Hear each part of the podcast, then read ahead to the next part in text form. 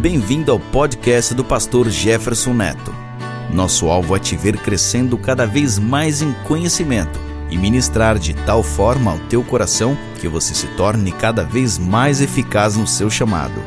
Ouça agora o pastor Jefferson Neto. Aleluia.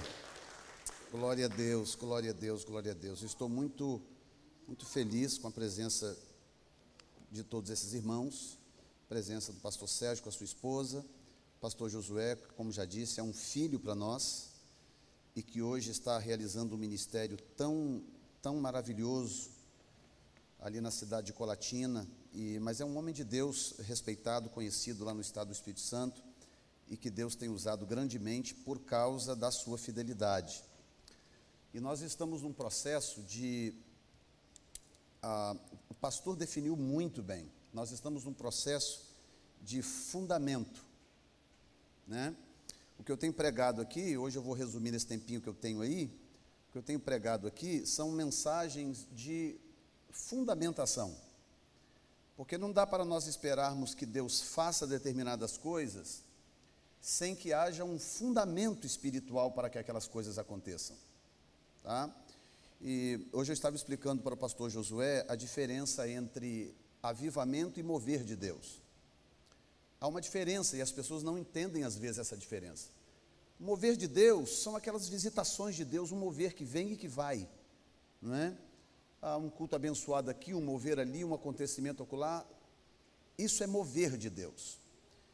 Avivamento é outra coisa. Avivamento é quando a glória de Deus vem e se instala num lugar.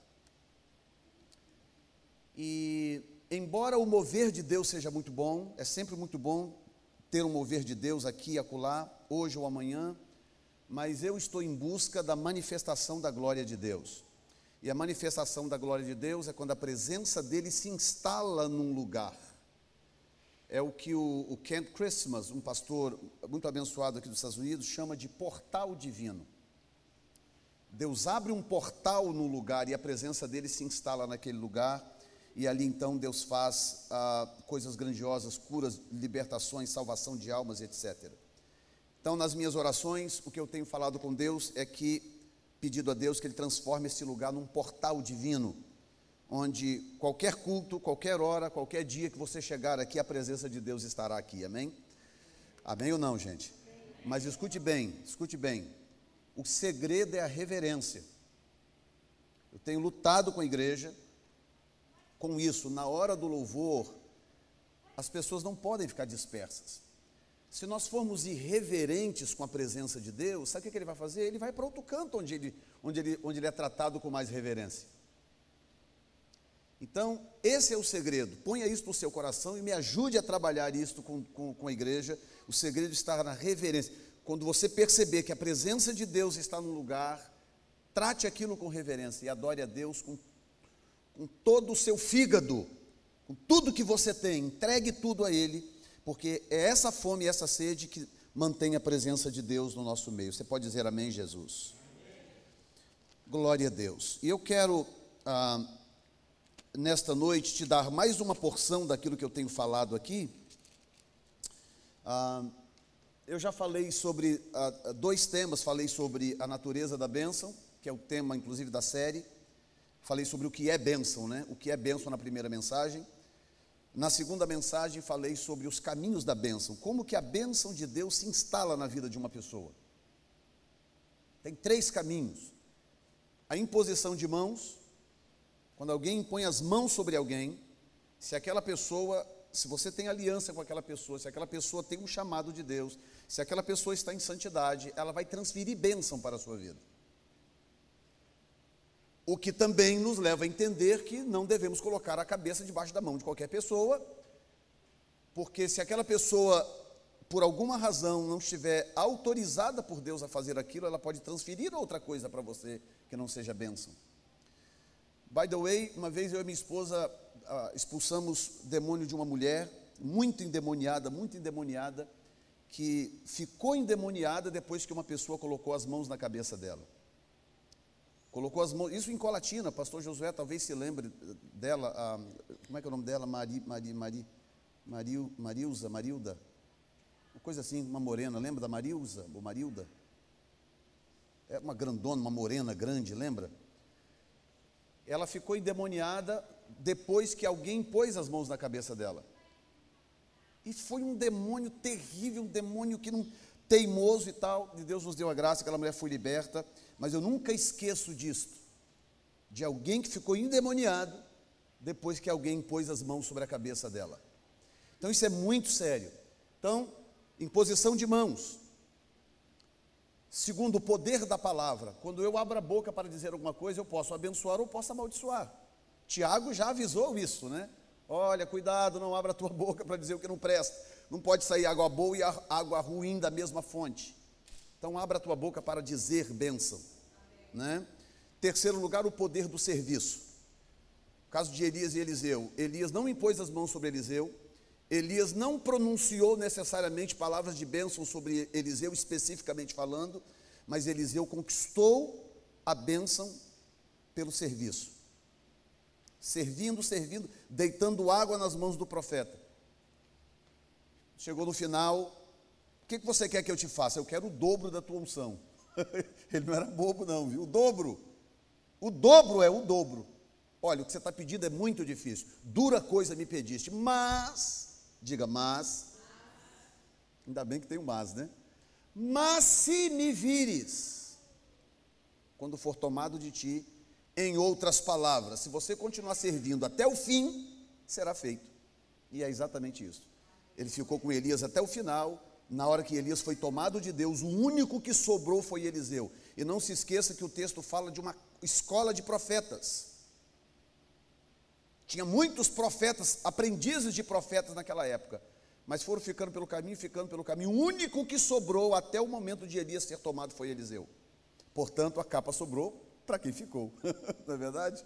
E ele foi abençoado. Hoje eu quero ah, introduzir pelo menos o assunto, eu não vou te segurar aqui sem necessidade, falar sobre os requisitos da bênção. Eu falei sobre os caminhos, quais são os caminhos que ela percorre até chegar na sua vida. Agora, quais são os requisitos? O que que Deus quer de você e de mim para nos abençoar?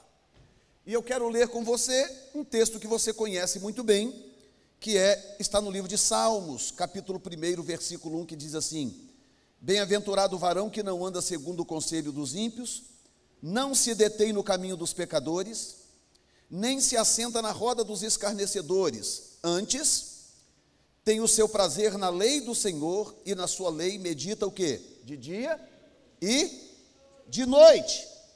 Pois será como árvore plantada junto a ribeiros de águas, a qual dá o seu fruto na estação própria, cujas folhas não caem, e tudo quanto fizer prosperará. Escute isto, escute.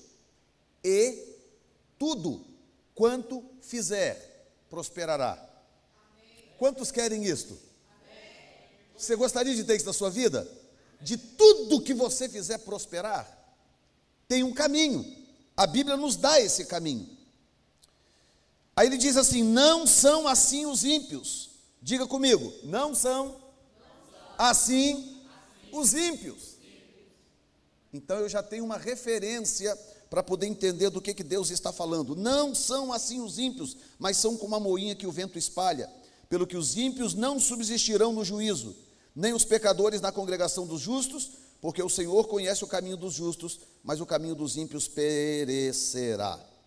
Bom, a primeira coisa que eu quero falar com você é. Eu quero que você entenda o seguinte: o Salmo primeiro, ele dá uma rota, e eu deixei o Salmo primeiro para essa altura do raciocínio desta, desta mensagem, dessa série, Exatamente porque nós precisaríamos do que eu já disse lá atrás para você poder compreender agora o que eu vou dizer. Veja bem, existem textos na Bíblia que são, eu chamo de textos filtro, tá? São textos que que oferecem uma espécie de filtragem para você poder entender o que está na mente de Deus em relação a um determinado assunto. Poderíamos chamar também de textos seletivos. Diga comigo, textos seletivos. Ou seja, são textos que quando você começa a ler, você percebe claramente que eles começam a fazer uma seleção de pessoas, começo a selecionar pessoas que se enquadrarão ou não naquele perfil. A própria palavra de Deus diz que muitos são chamados, mas são poucos escolhidos. Como assim? Como é que funciona essa questão do ser chamado e do ser escolhido? E eu ouvi uma explicação uma vez que, para mim, resolve o problema desse texto, que é mais ou menos como uma eleição. Está chegando agora no Brasil o período da eleição. Muitos serão chamados, muitos serão chamados, mas poucos serão eleitos, poucos serão escolhidos. Por quê? Porque poucos se qualificarão para aquilo. A minha filha, agora há pouco tempo atrás, foi a, ah, aplicar para um, um, um, trabalho numa empresa que ela queria muito trabalhar, que ela já vem perseguindo há algum tempo, e ela foi aplicar para um emprego lá. Foi lá, prova daqui, prova dali, faz uma prova aqui, conversa com o supervisor ali, conversa com o supervisor daquele, conversa com o supervisor daquele daquele, conversa com o chefe da sessão. Conversa... Ela conversou com umas quatro ou cinco pessoas, até chegar no, no, no, na pessoa final que decidia. O que, que acontece? Quando começa o processo de seleção, começa aqui com, sei lá, com 30, 40 pessoas. Na próxima etapa tem 25, na próxima etapa tem 20, na próxima etapa tem 15, na outra tem 10, na outra tem 5. E à medida que as pessoas vão passando por aquelas etapas, pessoas vão ficando para trás. Por quê? Porque elas não se qualificaram.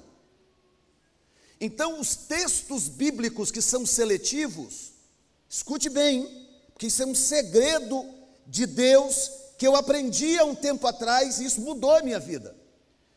Textos que são seletivos, eles dão para você a rota da qualificação.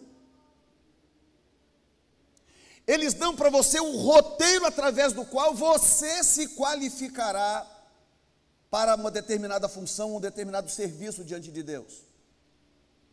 E o Salmo primeiro é um desses. E o que, que ele faz? Ele começa a te dar a rota. Então veja bem: três coisas que repelem a bênção. Três coisas que repelem a bênção. Então a primeira coisa que eu preciso entender é isso. O texto diz o seguinte: que bem-aventurado é o varão que não anda segundo o conselho dos ímpios. Então a primeira coisa que repele bênção, andar segundo o conselho dos ímpios. Se a pessoa não tiver a capacidade de discernir pessoas ímpias que estão à sua volta, e ter um. Isso não significa que nós não podemos nos relacionar com pessoas ímpias. Daqui a pouco nós vamos falar de quem são os ímpios. Mas o texto diz que eu não posso dar ouvidos o que essas pessoas dizem. Eu não posso andar segundo o conselho delas. Então o que, é que o texto está fazendo? O texto estabelecendo, o texto está estabelecendo critérios de seleção. Então, se você não passar nesses, nessas três etapas primeiras do texto, não adianta, as etapas que vêm em seguida também você não vai se encaixar. Então, quais são os três passos? Primeiro, não, não andar segundo o conselho dos ímpios. E eu estou falando sobre aquilo que repele a bênção. Então, o que, que repele a bênção? Andar segundo o conselho dos ímpios. Número dois, o que, que repele a bênção? Se deter no caminho dos pecadores. E terceiro lugar, o que, que repele a bênção da vida de uma pessoa? Se assentar na roda dos escarnecedores. Então você vai repetir comigo esses três princípios para ficar gravado em você. Três coisas que repelem a bênção da sua vida. Quais são elas? Diga comigo. Andar. Dois. Três. Ah, pastor, então está resolvido, graças a Deus, então eu vou tomar cuidado agora com essas coisas. Ok, mas tem um problema. Pequeno problema. É que nós lemos esse texto com tanta naturalidade, Salmo 1 é um dos textos mais conhecidos da Bíblia. Nós lemos esse texto com tanta naturalidade que nós não nos damos conta que nem sempre nós sabemos quem são os ímpios, quem são os pecadores e quem são os escarnecedores. Nem todo mundo sabe. Talvez você saiba, nem todo mundo sabe. E tem gente que pensa que sabe, mas quando você vai ver a luz da Bíblia, você percebe que talvez a coisa não era muito bem assim. Então, o que, é que nós queremos? Queremos saber quem são os ímpios, quem são os pecadores e quem são os escarnecedores. Segundo a Bíblia. Quem são esses, segundo a Bíblia? Porque ao entender quem são esses, o que, é que vai acontecer? Eu vou tomar o meu cuidado devido. E eu estou acelerando um pouquinho porque eu não quero castigar você no horário. Então vamos por etapas. Primeiro lugar, biblicamente falando, quem são os ímpios? Olhem aqui para mim. Depois nós vamos para o texto.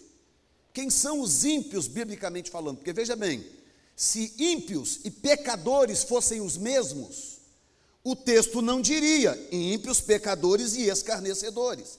A razão do porquê o texto está dando ímpios, vírgula, pecadores, vírgula, escarnecedores, é porque são três categorias diferentes. Então eu preciso entender quem eles são. Então, o primeiro exemplo que eu dou para você é algo que aconteceu com Moisés. Moisés enfrentou uma resistência no ministério dele.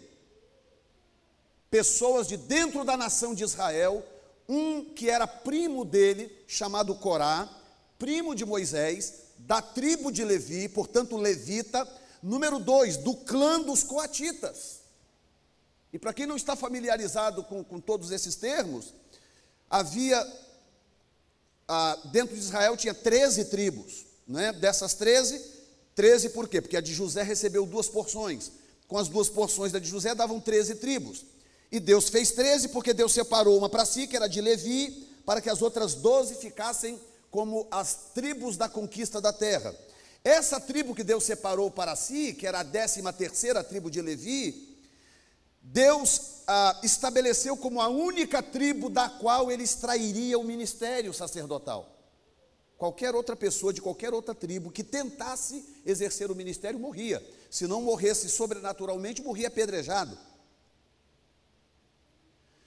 E Levi, que era o filho de Jacó, que deu origem a essa tribo, ele teve três filhos. Ele teve ah, Coate, Merari e Gerson. Três filhos. Desses três filhos, Deus separou a linhagem do serviço na obra. Da, do clã de Coate, Deus tirou Arão, e de Arão Deus tirou o sacerdócio. Então, todo sacerdote em Israel era coatita, descendente de Arão. E os outros gersonitas e meraritas trabalhavam também na obra, transportando coisas do tabernáculo, servindo e etc. Ou seja, estamos falando de pessoas que estavam comprometidas com a obra de Deus. E Corá era coatita, era da tribo de Levi, portanto, candidato ao sacerdócio, levita, aliás, não candidato ao sacerdócio, levita ativista do templo e do tabernáculo, no caso.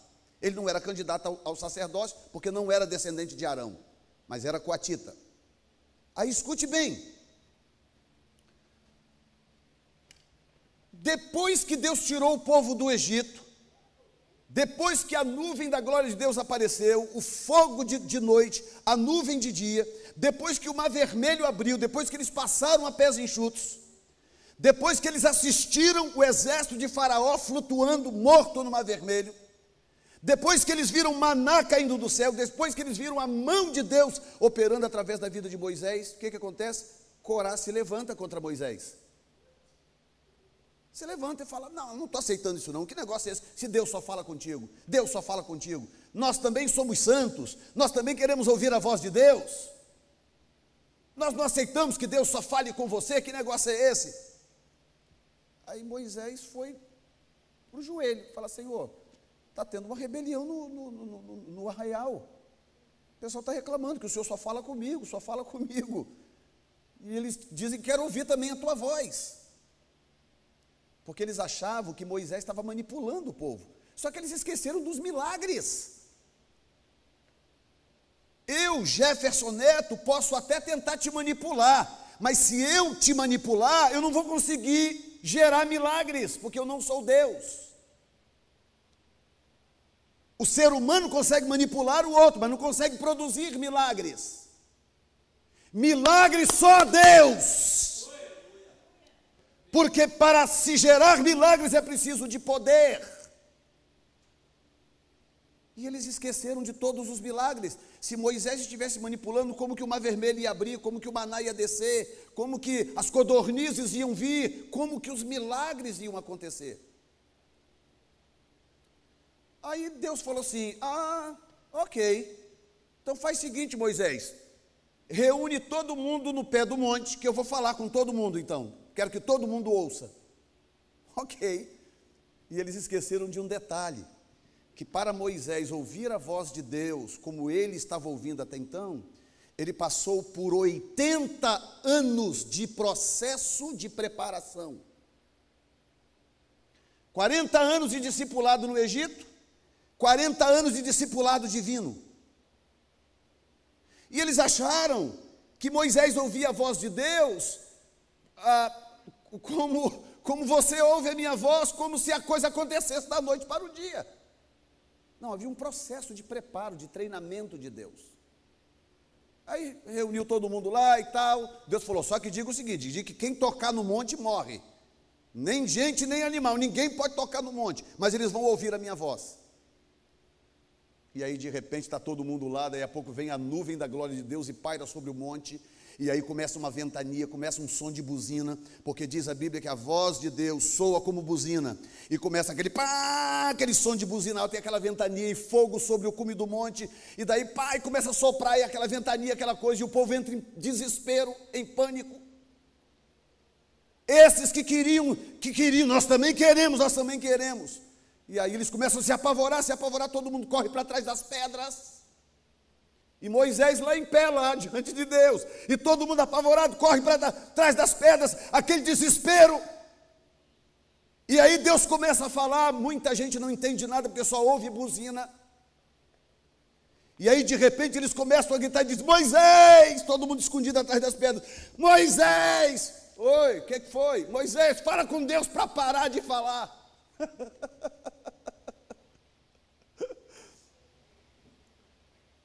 Moisés, Moisés, chega, tá bom, chega. Vamos fazer o seguinte, Moisés: Deus fala contigo e você fala conosco. E naquele dia eles aprenderam uma lição de que há coisas que Deus faz com uns e Deus não faz com outros. E eles não tinham o privilégio que nós temos hoje de ter o Espírito Santo habitando dentro de nós onde você pode ouvir a voz de Deus sem ter que ouvir o som de buzina, sem ter que passar por uma ventania. Você pode ouvir a voz de Deus porque Ele está dentro de você.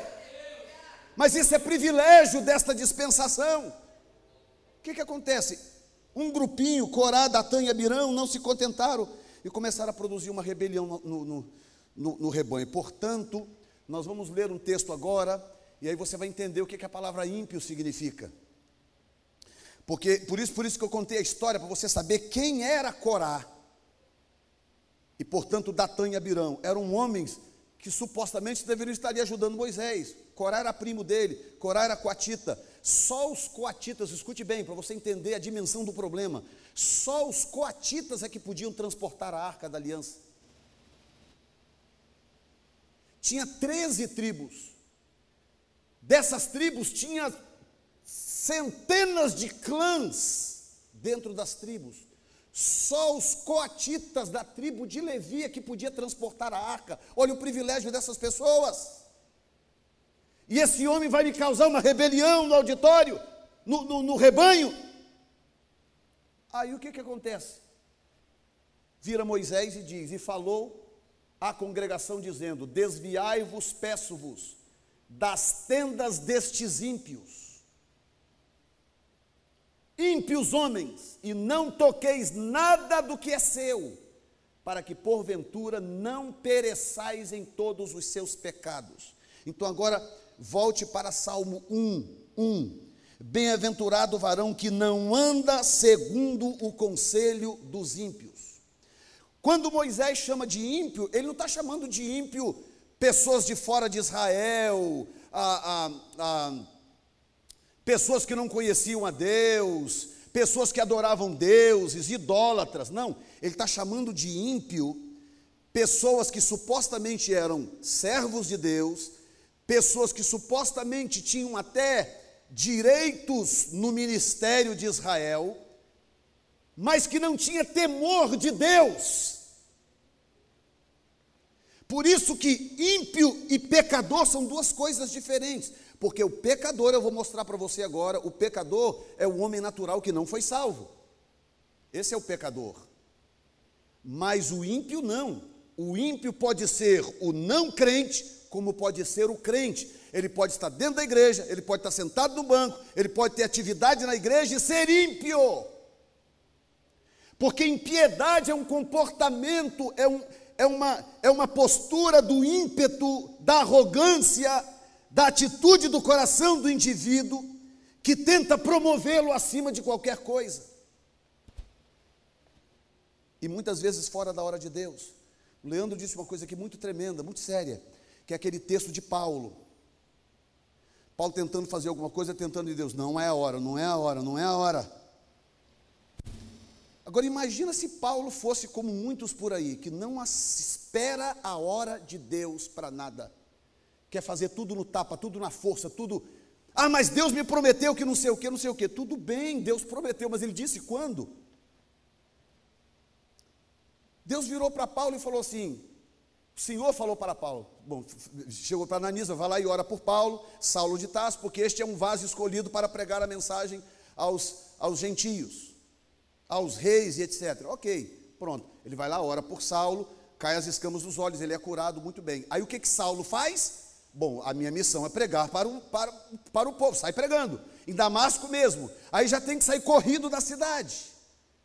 Sai corrido da cidade, vai parar em Jerusalém, de onde ele tinha saído com cartas para perseguir os apóstolos.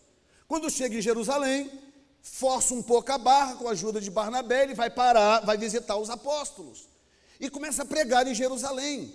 Aí é uma coisa tão interessante, capítulo, capítulo 7, depois pula para o 9, do, do livro de Atos, que começou um rebuliço em Jerusalém, uma perseguição, uma, uma, uma revolta em Jerusalém, porque Saulo de Tarso estava pregando em Jerusalém. Aí Pedro e Tiago tomam uma decisão. Pegam Saulo de Tarso e mandam ele embora para Tarso. Fala assim, Saulo, você está atrapalhando, cara. Você está atrapalhando. Por que, que ele estava atrapalhando? Quem pode me responder? Por quê? Que o grande Saulo, que depois viraria Paulo, estava atrapalhando mais do que ajudando. Por quê? Hã? Porque não era o tempo de Deus. Quando não é o tempo de Deus, a, a, a, a melhor das intenções pode ser prejudicial. E aí vem a diferença do que é ímpio e do que é santo, porque o que é santo se submete à vontade de Deus, o que é ímpio se levanta na arrogância e quer fazer a força de qualquer maneira. Isso é impiedade. Por isso que o ímpio pode estar dentro da igreja ou pode estar fora da igreja. E Moisés chama Corá, Datã e Abirão e os homens que estavam com ele, todos de ímpios, e diz o seguinte: olha, se afasta dessa gangue, se afasta desse pessoal. Não quero que vocês sejam consumidos junto, pereçam junto com eles, com seus pecados. Porque Moisés sabia o que ia acontecer. Pouco tempo depois abre a terra, exatamente naquela região onde estava as tendas, o acampamento daquele grupo, e, e, todos eles com suas famílias, suas tendas, seus negócios, seus gados, tudo é sugado pela terra, que abriu num terremoto e abriu exatamente ali onde eles estavam acampados, e todos pereceram ali, exceto os filhos de Corá, porque não se envolveram naquela rebelião. Quem está me entendendo, irmãos? Por isso que o texto diz, olha bem, bem-aventurado o varão que não anda segundo o conselho dos ímpios, ou seja, esse bem-aventurado é bendito, abençoado. Ok, quais são os requisitos da bênção, pastor? Primeiro requisito: não ande segundo o conselho de gente ímpia. Pessoas que traem princípios divinos, pessoas que forçam situações, pessoas que querem chutar a porta com o pé porque ela não está abrindo ainda. Pessoas que não têm reverência quando falam de Deus, pessoas que não têm reverência quando falam de seus líderes. São ímpias. Não quer dizer que elas não tenham tido uma experiência de salvação em alguma época, mas elas corromperam o coração e agora estão vivendo em impiedade. E a Bíblia dá o roteiro da benção. Primeiro, não ande segundo o conselho dessas pessoas. Não faça isso. Se afaste delas. Eu, por exemplo, tenho meu Facebook, como eu sou uma pessoa pública, o que acontece? Eu tenho lá quase duas mil pessoas no meu Facebook. As pessoas vão, mandam mensagem, pastor, eu te assisto pelo YouTube, não sei o que lá, vai entrando, entrando. Tem lá uma, quase umas duas mil pessoas no Facebook. Aí de vez em quando aparece lá, coloca uma postagem. Um coloca uma postagem contra o Edir Macedo, outro coloca a postagem contra o, o Valdemiro, não sei das quantas. O outro coloca a postagem contra o fulano. Aí um dia eu botei um post assim, bem grande no meu Facebook, e assim: todo aquele que fizer qualquer postagem contra pastores será arriscado do meu Facebook. Botei grandão assim, deixei lá na frente do meu Facebook. E pronto. E de vez em quando apareciam lá, ah, não sei o que lá, um vídeo do, do, do, do, do Bispo Macedo falando do aborto. Né?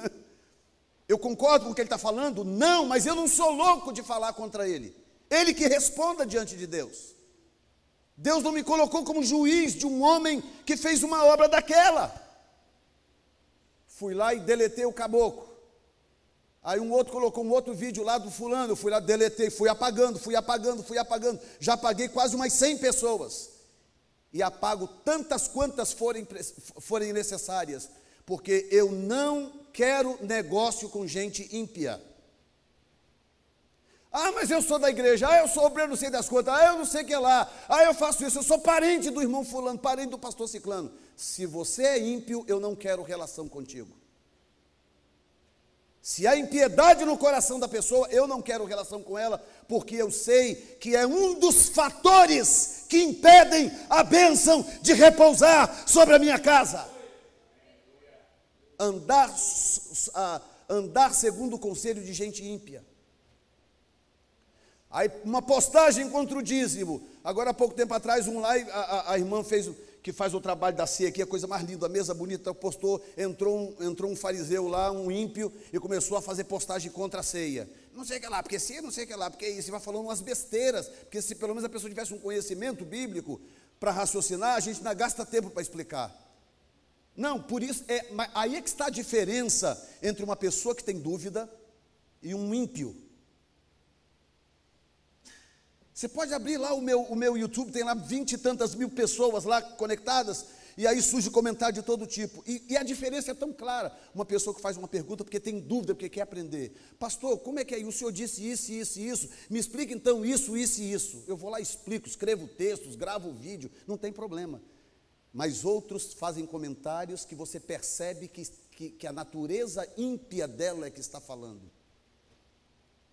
E aí entra naquela outra categoria da palavra de Deus que diz para você não lançar pérolas aos porcos.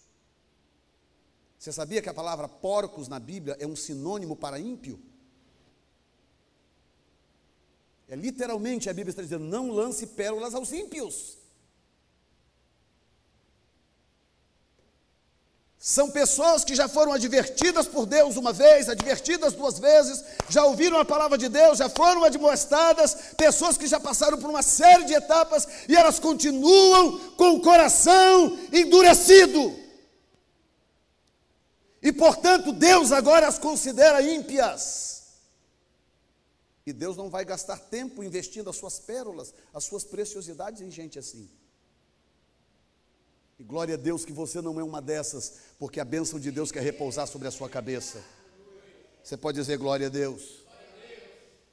Então, quem são os pecadores? Não se detém no caminho dos pecadores. Basta ler o que diz Romanos 5,8. Mas Deus prova o seu amor para conosco em que Cristo morreu por nós, sendo nós ainda, ainda pecadores. Portanto, pecadores na Bíblia é todo aquele que ainda não foi salvo por Jesus. Todo aquele que foi salvo por Jesus, diz agora, João fala sobre isso, Pedro também fala sobre isso, mas João dá um show sobre isso, na sua primeira carta, capítulo 1, capítulo 2 e capítulo 3, ele fala claramente, dizendo que aquele que é de Deus, aquele que é salvo, não vive pecando. Não quer dizer que você não erra, não quer dizer que você não cometa pecado, porque por outro lado ele diz: se dissermos que não temos pecado, fazemos-lo mentiroso. E a sua verdade não está em nós. Então ele está deixando bem claro: há uma diferença entre cometer um pecado, cometer um erro e ser um pecador. Tá? A minha esposa, de vez em quando, ela faz uns pãezinhos lá. Muito raramente, mas de vez em quando ela faz lá uma massazinha, faz uns pães lá para gente. Eu não posso chamar ela de padeira. Porque de vez em quando ela faz um pão lá em casa. Para ela ser padeira, ela tem que ir para uma padaria, todos os dias, quatro horas da manhã, e fazer pão o dia inteiro. Então, pecador é aquele que vive na prática do pecado. O pecador é aquele cujos pecados ainda não foram lavados pelo sangue de Jesus. Aí o que, que o texto diz? O texto diz: olha, não ande segundo o conselho dos ímpios, ou seja, cuidado com gente que muitas vezes estão até dentro das igrejas, mas o comportamento é ímpio. Elas não têm aliança com ninguém, elas não têm pacto com princípios divinos, elas vivem de uma forma que não condiz com a palavra de Deus. Então são ímpias. Número dois, não se detém. Então pode observar que é uma cadeia: andar, deter e assentar. Isaías disse algo, capítulo, capítulo 40, verso alguma coisa, se não me falha a memória. Isaías disse que aqueles que, que esperam no Senhor são como águias. Ele diz: correrão e não se cansarão, caminharão e não se fadigarão. Ou seja, quando você está andando alinhado com a vontade de Deus, você foi chamado para correr. Você foi chamado para avançar, você foi chamado para voar. Por isso que o texto diz: não ande segundo o conselho dos ímpios, para você poder, para quem está correndo, para quem está correndo, para começar a andar, ele tem que desacelerar. Uma vez que ele desacelera, para ele parar é um pulo. Já que eu estou parado mesmo, por que, que eu não posso sentar? Sentou. Bem-aventurado o varão que não anda segundo o conselho dos ímpios, não se detém no caminho dos pecadores e não se assenta na roda dos escarnecedores. Quem está me entendendo nesta noite, irmãos?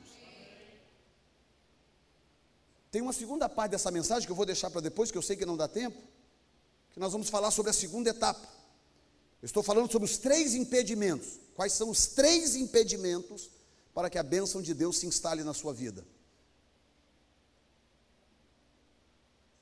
Andar segundo o conselho dos ímpios, se deter no caminho dos pecadores e se assentar na roda dos escarnecedores. Se você fizer uma dessas três coisas, esqueça a bênção de Deus.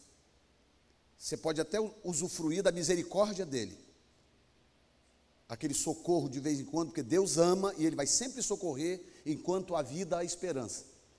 Mas se você se engramunhar em uma dessas três coisas, você pode esquecer a bênção de Deus, porque ela não se instalará na sua vida.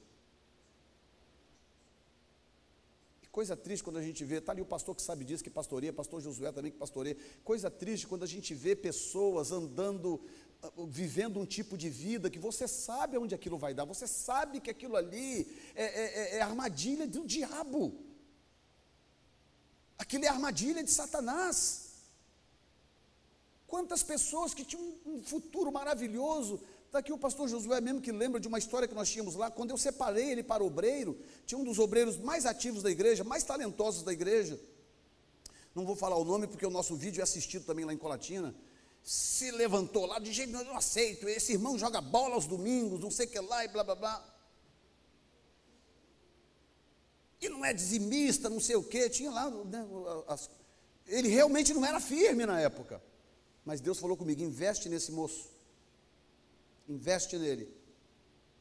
E esse irmão, não sei o que lá, mas era talentoso, que cantava, dirigia louvor, que não sei o que era. Quando eu cheguei lá, ele era um dos líderes da diretoria da igreja, mas me criou um problemão, um problemão. E aí o que, que acontece? Deus começou a levantar o pastor Josué e foi, foi erguendo o pastor Josué. Josué foi crescendo, crescendo, crescendo. E ele começou a se ofuscar, foi se apagando, se apagando, se apagando. E se rebelou contra o meu ministério, se levantou contra mim, me perseguia todos os dias. Ele trabalhava no centro da cidade de uma loja, onde passava todo mundo na porta. Ele ficava cercando as pessoas na rua para poder falar contra mim. E eu sabia de tudo isso. E eu, eu ia orar a Deus, Deus falava comigo: fica tranquilo, fica em paz, deixa comigo. Aí ele tinha morado aqui nos Estados Unidos um período. Aí não conseguia mais o visto para vir embora. O que, que ele fez? Começou a arrumar o esquema para vir pelo México. Quando ele estava com tudo arrumado para viajar para o México, uma irmãzinha da igreja analfabeta, assim, analfabeta de pai e mãe, que não sabia nem, nem se estava de cabeça para baixo ou para cima, o livro. Mas uma mulher de Deus, de oração. Deus incomodou ela na casa dela, disse assim: vai agora lá na casa do fulano e diga para ele isso, isso e isso. E ela pegou um ônibus longe, pegou um ônibus, cruzou a cidade, foi lá, na, não na casa, lá onde ele trabalhava, no centro da cidade, e virou para ele e falou assim: ó, Deus me mandou vir aqui dizer para você: não faça esta viagem em rebeldia contra o meu servo, porque tu não entrarás naquele país. Você lembra disso? Mas era uma irmãzinha muito simples, chinelinho de dedo, os pés sempre russos, roupinha muito simples. A igreja ajudava com bolsa, com, com, com, com assistência social. O que, que ele fez? Morreu de rir. Ah, tá com onda, isso aí deve ser armação do pastor para me botar medo.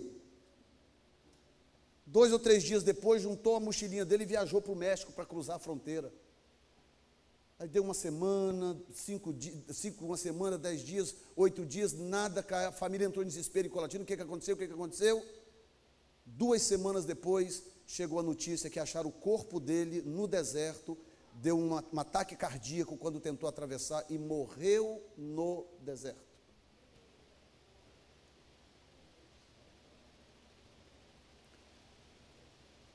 Alguém que tinha tudo para ser santo escolheu ser ímpio e pagou um preço alto por isso. A bênção de Deus não repousa sobre ímpios, quem está entendendo? Portanto, os pecadores são aqueles que não são salvos. Eu posso ter amizade, relacionamento com gente não salva? Posso, mas para eu influenciá-los. Eu não posso permitir que eles me influenciem. E por fim, escarnecedores. Escarnecedores. Nem todo mundo sabe o que é. Provérbios 29, 8 diz assim: Os homens escarnecedores abrasam a cidade, mas os sábios desviam a ira.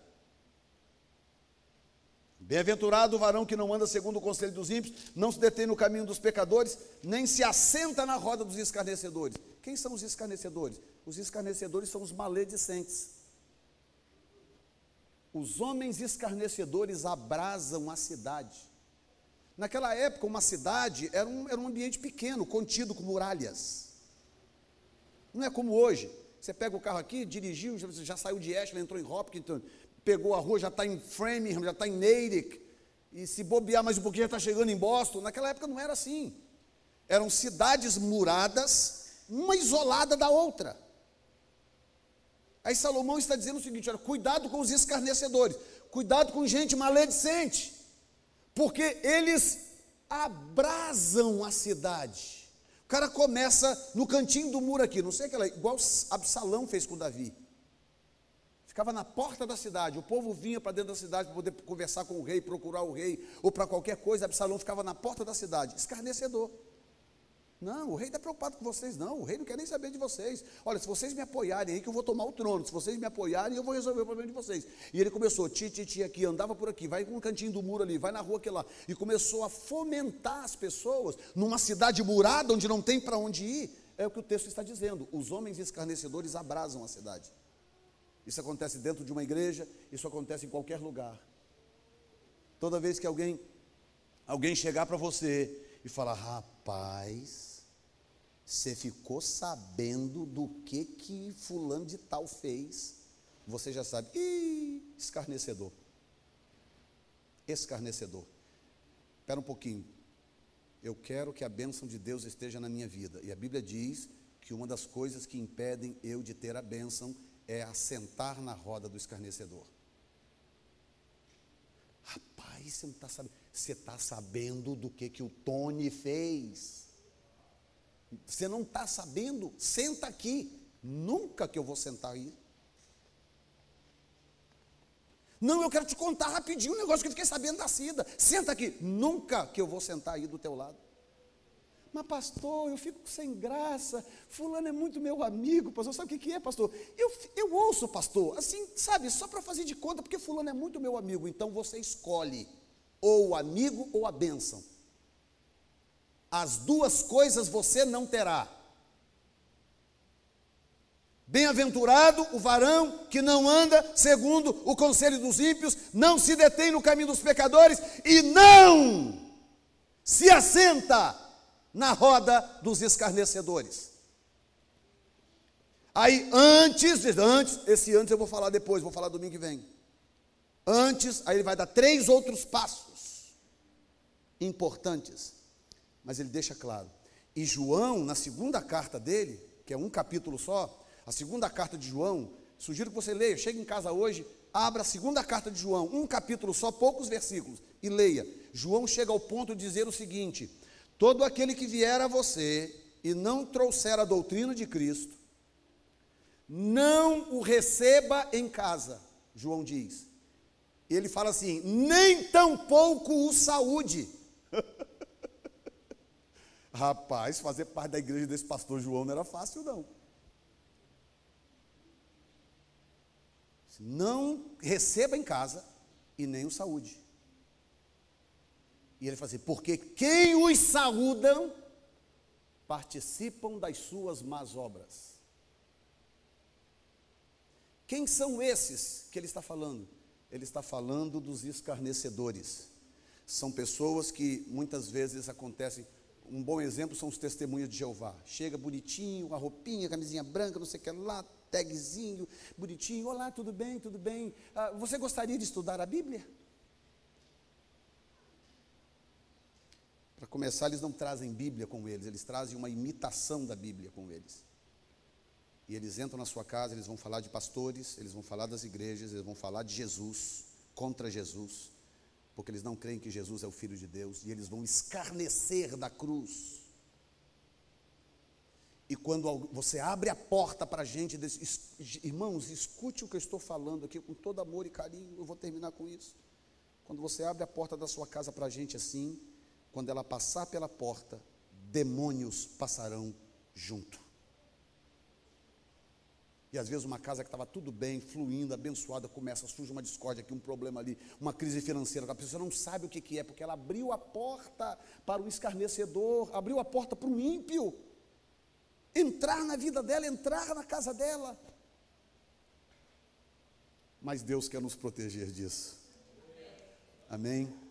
Domingo que vem eu vou falar sobre as outras três etapas que eu creio e quero que se cumpra na sua vida e então a bênção de Deus se estabelecerá sobre a sua casa de uma forma definitiva, para a glória do Senhor. Você pode se colocar de pé neste momento? Uh, Jesus! Bendito seja Deus.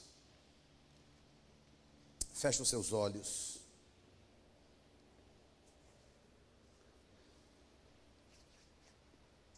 Nós te agradecemos, meu Senhor te damos glória nesta noite. Declaramos a tua grandeza, a tua santidade, a tua pureza. O Senhor é Deus acima de todas as coisas. E nós nos humilhamos diante de ti. Queremos que o Senhor saiba que nós sabemos da tua presença neste lugar. E nós jamais trataremos a tua presença como se fosse algo comum, algo corriqueiro, nunca jamais. Porque nós queremos este lugar incendiado com a tua presença. Queremos as nossas casas marcadas pela tua presença nossos casamentos, nossos filhos, nossos parentes, nossas finanças. Queremos, ó Deus, que a, a, tua boa mão esteja sobre cada um de nós. Eu declaro a boa mão do Senhor sobre a vida e a casa do meu irmão. Eu declaro, ó Deus, um espírito de prosperidade liberado sobre a vida deste irmão, sobre esta casa, para a glória do teu nome, um espírito de saúde, um sopro de saúde sobre a vida deste irmão todo espírito de doença, eu te mando embora, vai embora, no nome de Jesus. Saia desta casa, saia desta vida, em nome de Jesus. Espírito de falência, espírito de bancarrota, saia, em nome de Jesus. E eu profetizo a bênção de Deus sobre a tua casa, sobre a tua vida, para a glória do nome do Senhor. E se você se alegra com isso, aplauda ao Senhor nesta noite, em nome de Jesus. Graças a Deus! Aleluia! Já que você foi abençoado por este podcast, compartilhe com alguém que também precise de uma palavra de encorajamento. Deus te abençoe.